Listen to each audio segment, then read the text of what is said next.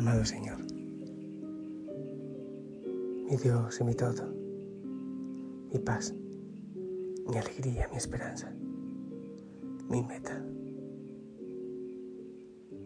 Aquí estamos.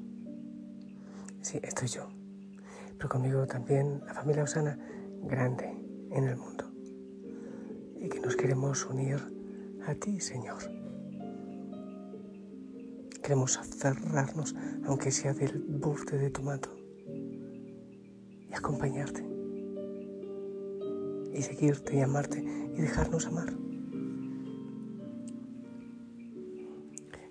Desde nuestra fragilidad, decirte, Señor, que, que no estás solo, que aunque hay tantos que te atacan, que te difaman, que te matan,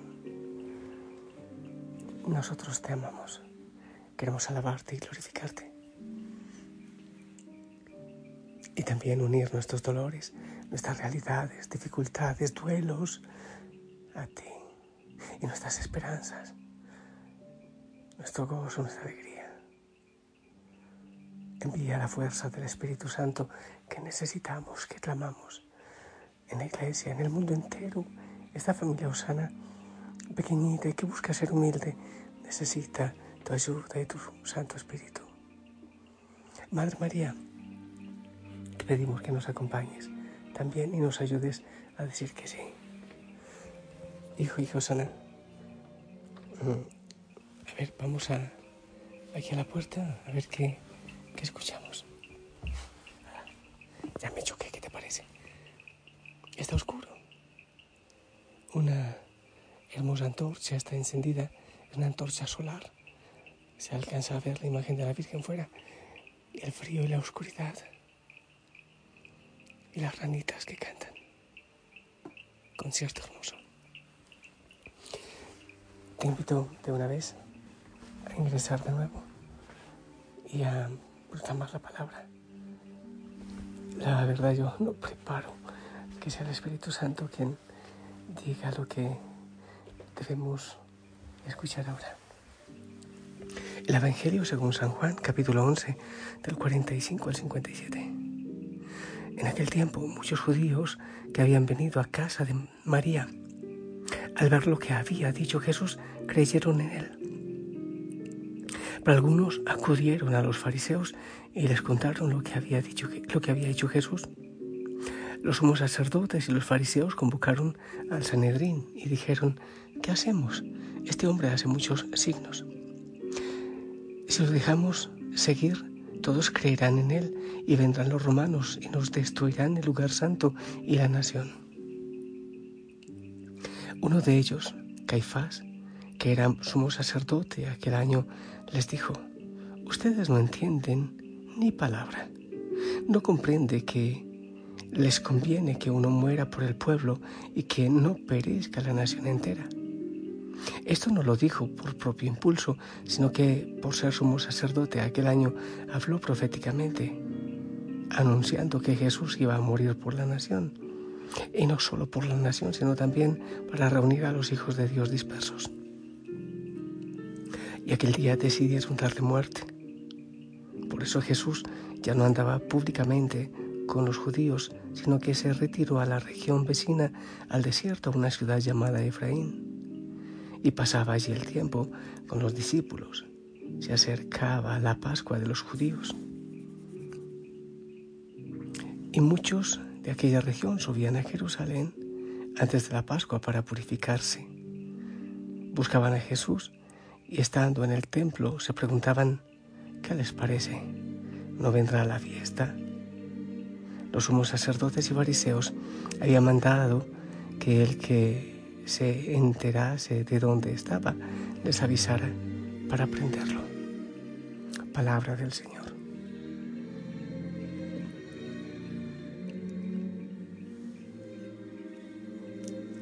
Con frecuencia yo le pido al Señor que en, la Semana Mayor, en este tiempo tan importante, me ayude a acercarme más a su corazón y a vivir con mayor cercanía lo que, lo que Él ha vivido también lo que está viviendo en este momento, obviamente.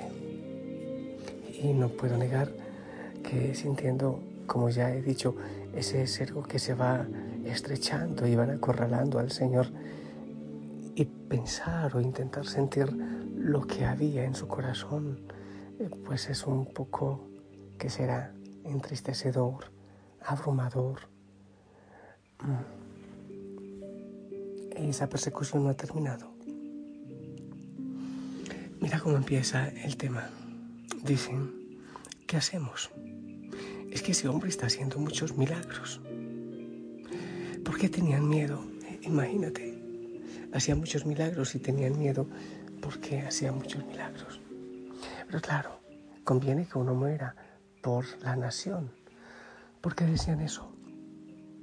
Porque había un oráculo que prometía que David iba a volver a reinar. Entonces, si David volvía a reinar, eso quiere decir que ya el pueblo se iba a rebelar. Esperaba a su gran rey. Y eso iba a calentar al pueblo romano que les esclavizaba. Y era mucho mejor estar con la comodidad y con la seguridad que ahora tenían que tener que enfrentar el ataque de los romanos y la destrucción y, todo lo que podía venir. Aquí entra perfectamente, cabe perfectamente aquello de más vale malo conocido que bueno por conocer. Como que es posible que ese sea el Mesías. Es posible que ese sea el que viene a reinar, pero no perdamos los puestitos que ya tenemos. Pero ¿cómo vamos a poner en peligro nuestra estabilidad? Tantas veces nos pasa eso. Es que si yo digo que creo en Cristo, se van a burlar de mí. ¿Qué hago si en mi empresa no hay honestidad y, y me empujan a hacer cosas que no son cristianas? No debo defender mi empleo. ¿Qué pasa? Yo trabajo, me decía alguna vez alguien, en una empresa de publicidad y me mandan promocionar el aborto. ¿Yo qué puedo hacer? Más vale malo conocido que bueno por conocer, dicen por allí, pero obviamente eso no es un dicho cristiano. Eso no es de ninguna manera cristiano. Eso es lo que estaba ocurriendo, era el miedo a lo que podía venir si aceptaban al Señor, si creían en Él como, como Mesías. Se ponían en peligro y, y desacomodarse, eso implica también los riesgos.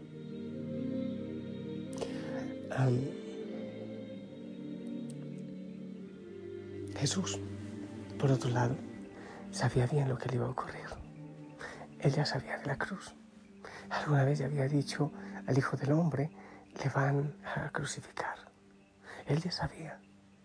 Imagínate tú, ya lo decíamos ayer, Jesús no, es que estaba huyendo por, por miedo a, a lo que le iba a pasar. Bueno, a ver qué te digo, no estaba huyendo pero que sentía miedo.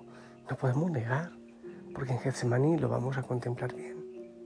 él sabía lo que le iba a ocurrir, él sabía lo que le esperaba. Pero la pregunta que uno puede hacer, ¿realmente por qué no huyó? ¿Qué pasó que no huyó? Y aquí hay una respuesta, la voluntad del Padre. Si él sabía hasta dónde iba esto y dónde iba a terminar. No huyó, porque él había dicho, es que mi alimento es hacer la voluntad del Padre. Y eso fue lo que hizo siempre, porque él confiaba que en la situación más adversa el Padre iba a seguir a su lado, que podía llegar todo lo difícil que fuese, pero el Padre no le iba a abandonar, como efectivamente fue. Es un momento especial para estar con Él. Es un momento especial para acompañarle. Yo te invito a hacer eso. Un poco más de silencio, en oración, en contemplación, en contemplar la cruz eh, y a Cristo en ella. Eso debemos hacer. ¿Y qué podemos aprender? Estas dos ideas que ya he mencionado lo primero, esto de más vale malo conocido que bueno por conocer, no es verdad.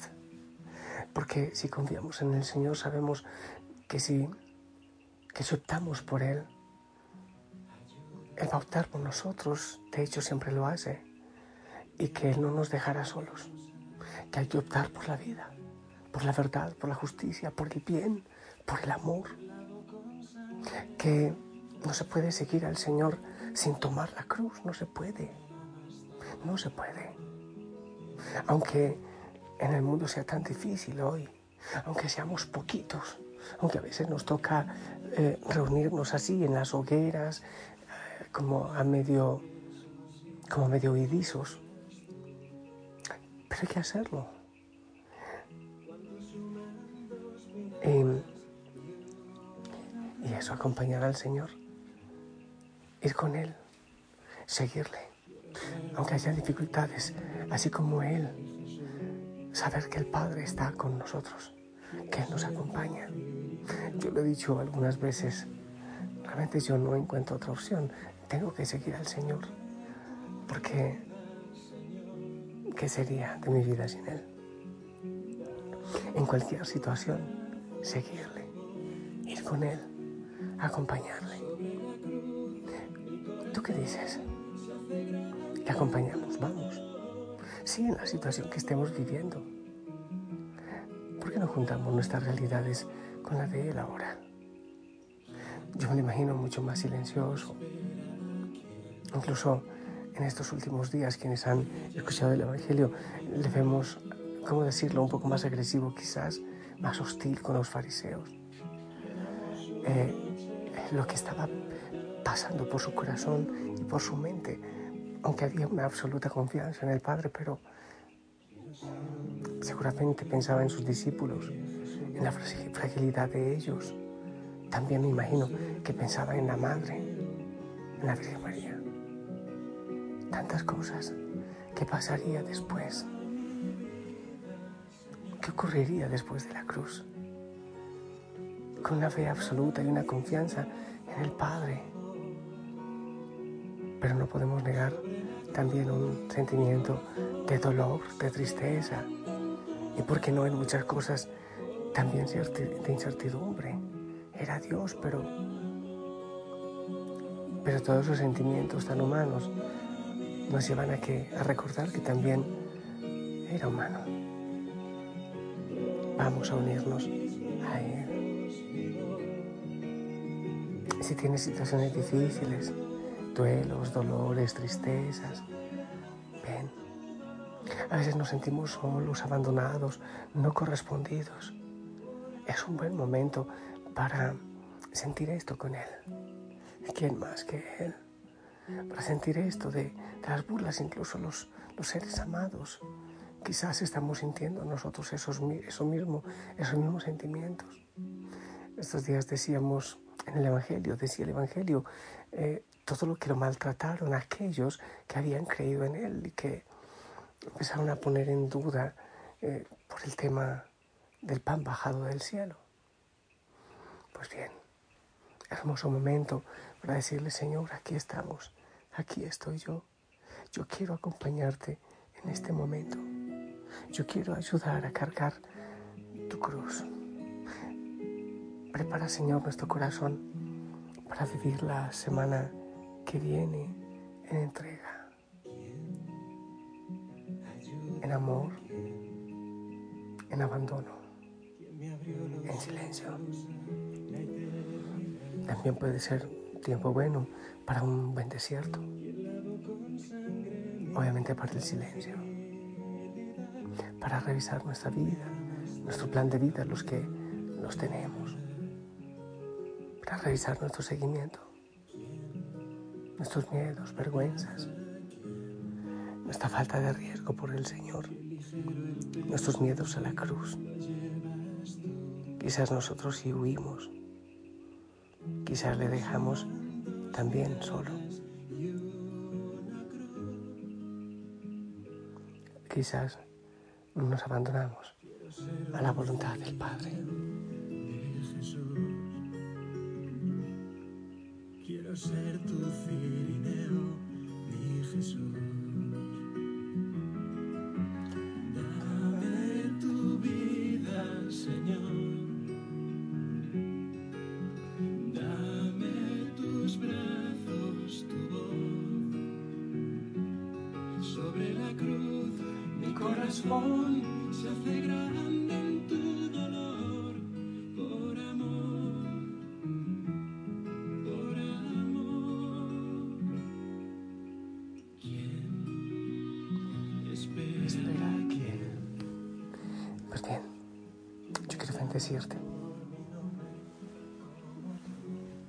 Quiero invitarte a, a que nos acerquemos a la cruz, al ladito de la Virgen. ¿Qué tal? Tú como discípulo amado. Te bendigo que el Señor prepare nuestro corazón para vivir lo que viene con Él. En el nombre del Padre, del Hijo, del Espíritu Santo. Esperamos tu bendición.